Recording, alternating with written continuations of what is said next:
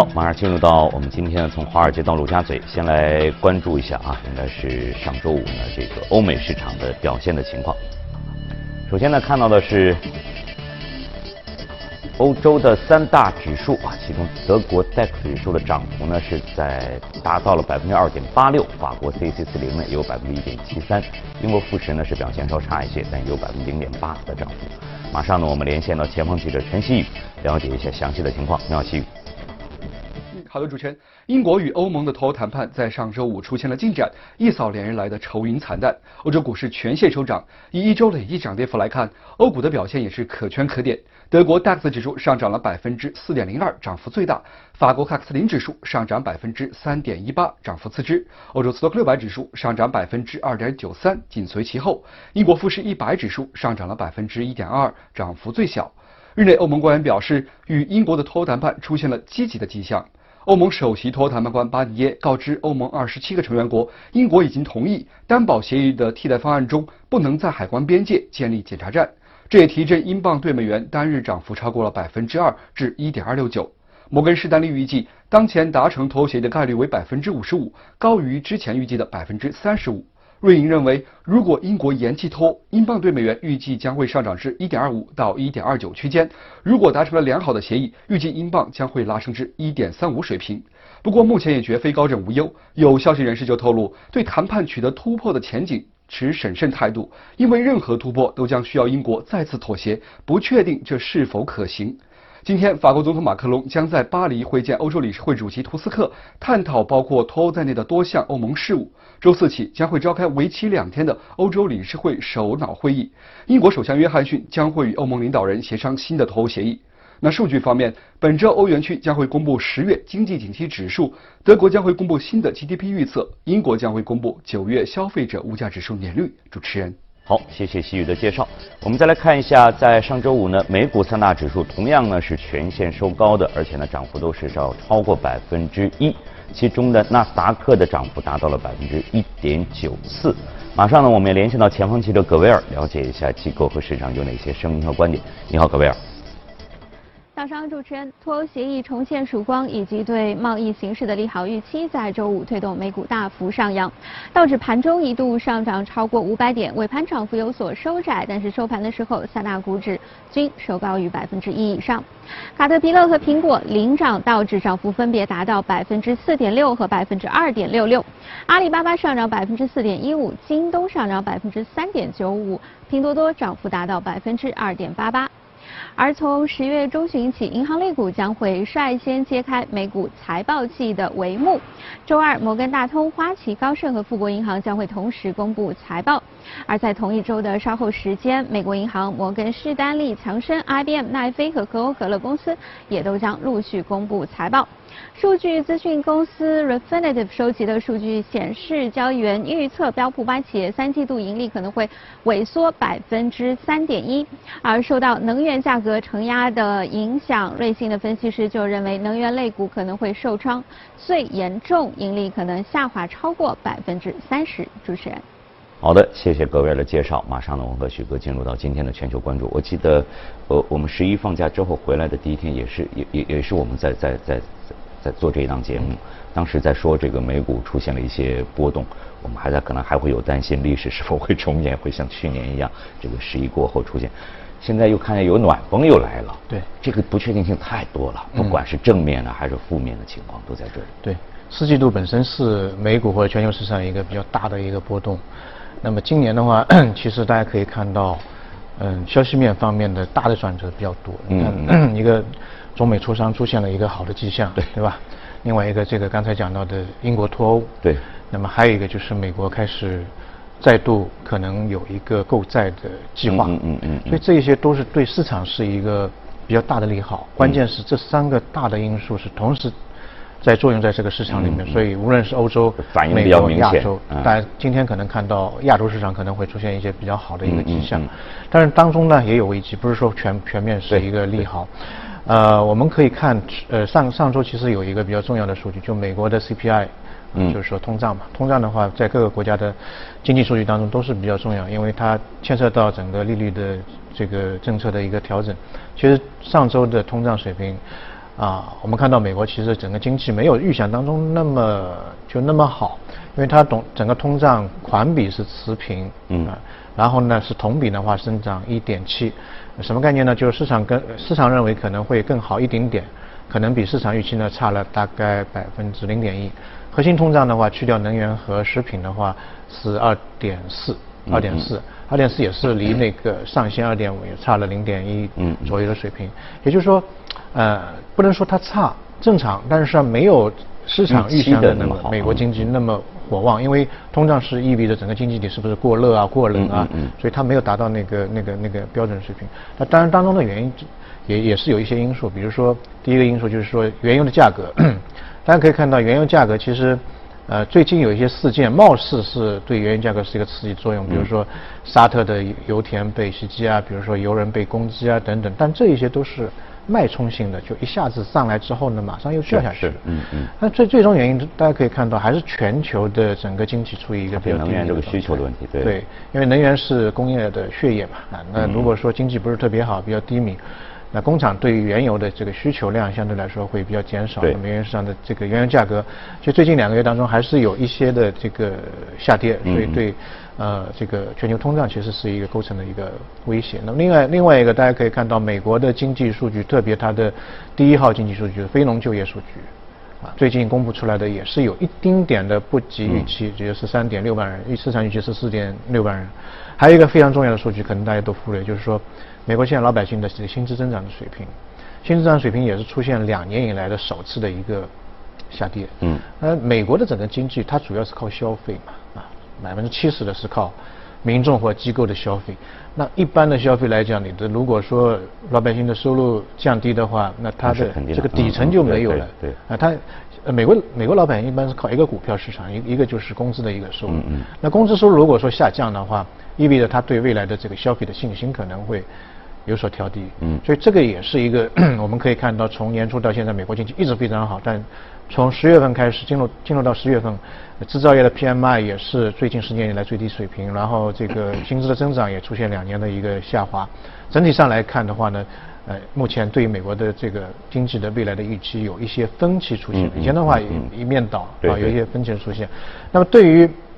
其实对于美元未来的升这个利率的一个调降呢，我个人认为其实是一个利好，因为呃，你看通胀现在已没有不达预期嘛，不达预期的话，它相对相相对来说为降息创造一个条件。如果通胀非常高的话，你再降息的话会有矛盾，嗯，是吧？所以这是一个比较大的利好。但是，呃，我个人认为可能十月份时间点的问题，对时间点可能会往往后推，可能今年还有一次降息，但是不会放在十月份，可能会在十二月份，嗯嗯，呃，因为九七月份一次降息，然后九月份一次降息，已经降了两近了，可能这个时间点也是对时间点非常近。关键的关键在于本轮的美联储用于降息的库存，嗯嗯，已经不够了。那现在是一点七五啊，一点七五就是每一次最小幅度百百分之二十五个基点的话，啊最多也就七次。嗯嗯。但是零八年次贷危机之后，美元呃美元利率最高是五点二五啊，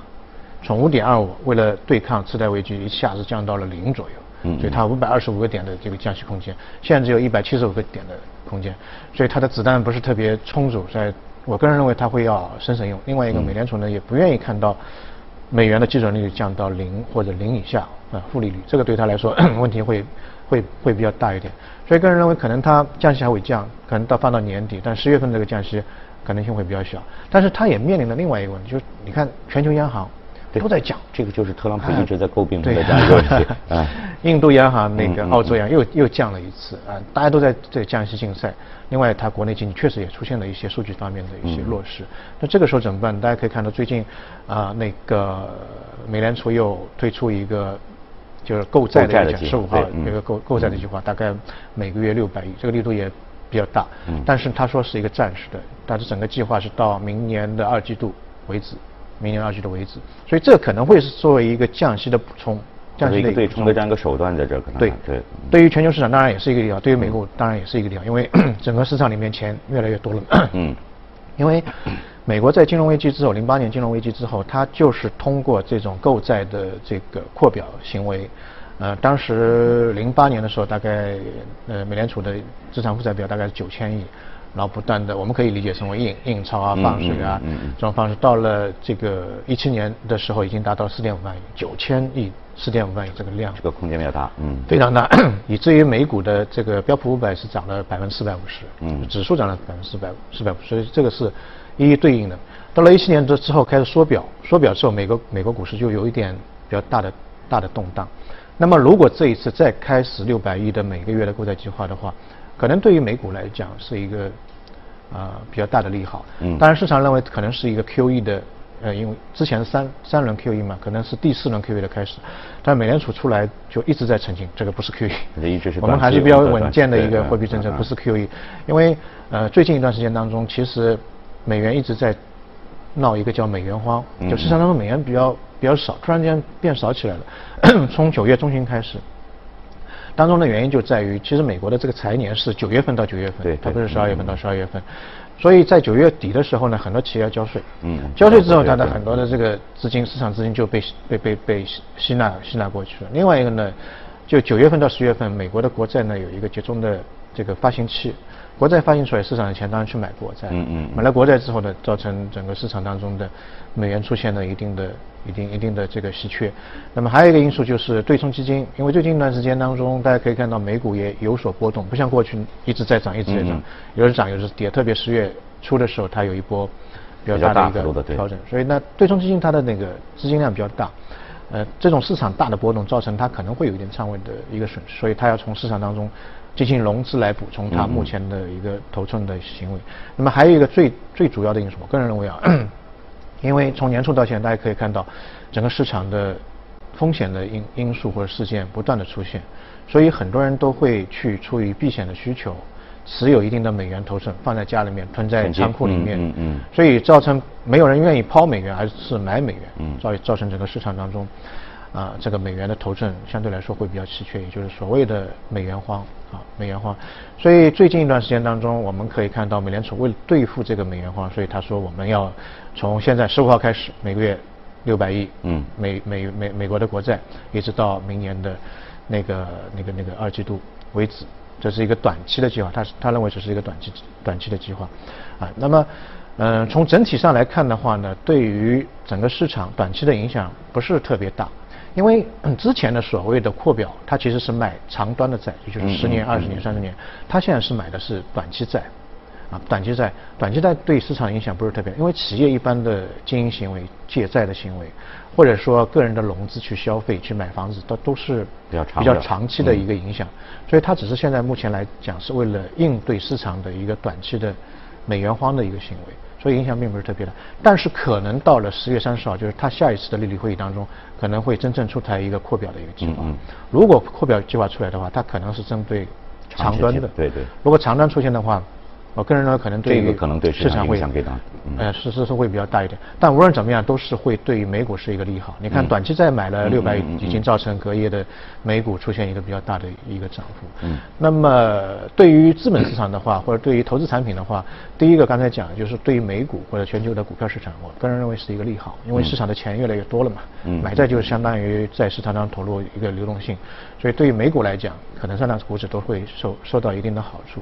那对于美元本身来讲的话，可能会有一定的利空，嗯，因为你的市场钱多了，钱多了，嗯，那么意味着这个稀缺性就减少了，对，减少之后，可能这个美元的价值，就会产生一定的一个下滑，嗯嗯。那么还有一个就是黄金，黄金 大家可以看到，因为三大警报慢慢解除，对，所以最近黄金其实刚才也看了一千四百八十四，从一千五百开始有点往下开始下滑，但是如果说这个购债计划或者扩表计划比较大。会造成美元的指数出现一定的下滑，但是黄金呢又是美指的呃那美元的一个美元对相关的标标那美元来标示黄金的嘛，那如果这样的话呢，黄金的价格可能会反而会出现了一个从低位的一个反弹。个人认为可能从呃十月一号开始到年底第第四季度的话，其实貌似好像全球很多的这个。警报都被解除，但是还是有很多隐患在这个里面的，特别是第四季度。所以我个人认为，可能黄金如果说出现了一个比较大的下滑啊，到一千四百五十啊或者一千四，当然可能性不大，以前是可能性不大，因为全球央行还在不断的买黄金，这是一个非常好的机会，去增加一些避险资产，特别黄金的一个机会。嗯嗯嗯，实际上就是说，呃，哥的判断就是在十月份呢，由于这个，呃，第一呢是时间点相对比较近一些，第二呢是，实际上美联储我感觉它它还要看一些数据，它可能才能做出它下一步。那么十月份如果它真的去加呃去降了的话，可能有点显得有点仓促，或者理由不是很充分，会这样。那么这样一个呃扩表，甚至是这个降息出。同时可能出现的话，对对市场是应该是，对资本市场应该是对股市可能是个它相当于是两条腿在走。嗯嗯。降息的话，它还有子弹，没事儿，它慢慢来。但是缩表的话，它它可以先先先先来。嗯嗯嗯。好，那谢谢许哥呢，就这一时段呢这个全球市场做的解读和分析。马上呢，我们看一下今天的热股。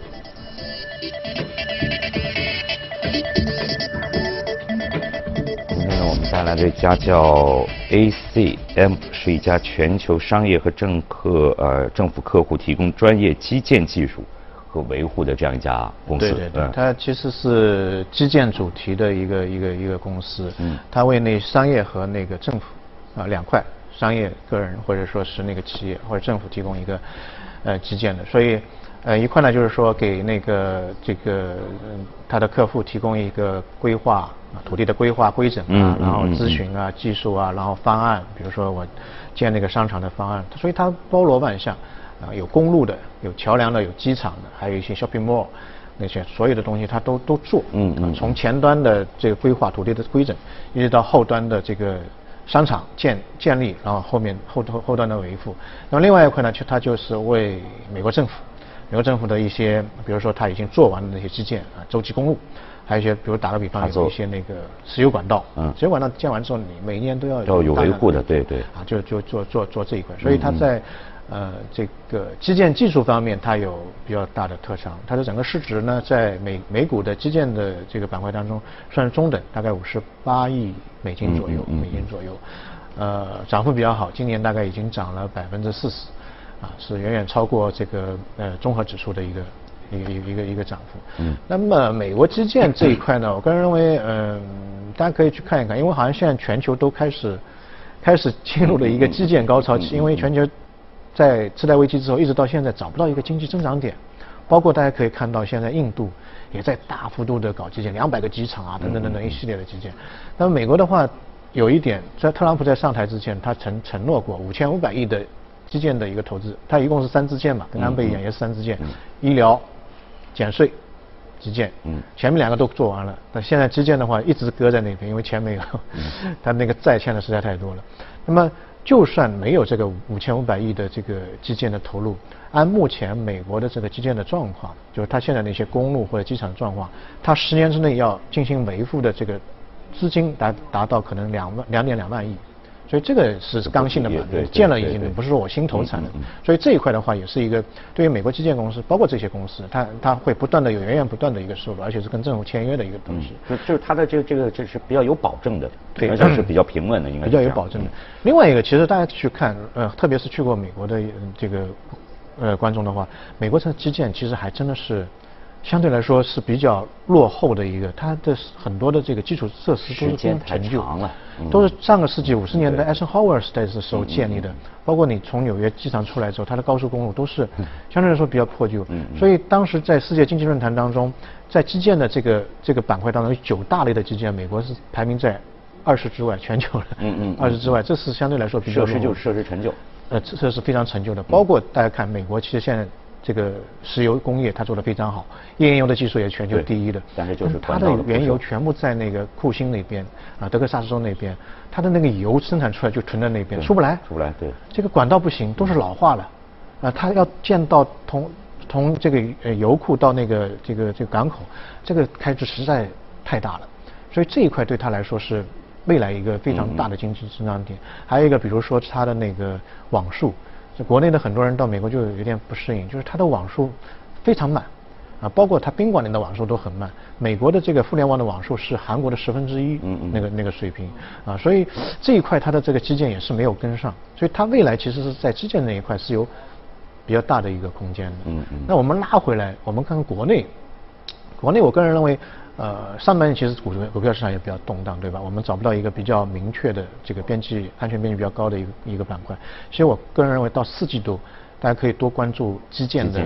这个板块，因为从每一年的规律来看，到四季度的时候，基建这个板块会产生一定的爆发。今年也有比较特殊的一个情况，今年每一季度我们比较一下，跟去年每一季度基建的这个审批的规模都是比较大的增长。比如说第一季度的话，跟去年同比相比，我们多增长了五点六倍；第二季度是两倍；第三季度是两点四倍。那整体规模会有比较大的一个增长。另外一个呢，从历史规律来看的话，第四季度的整个基建投入，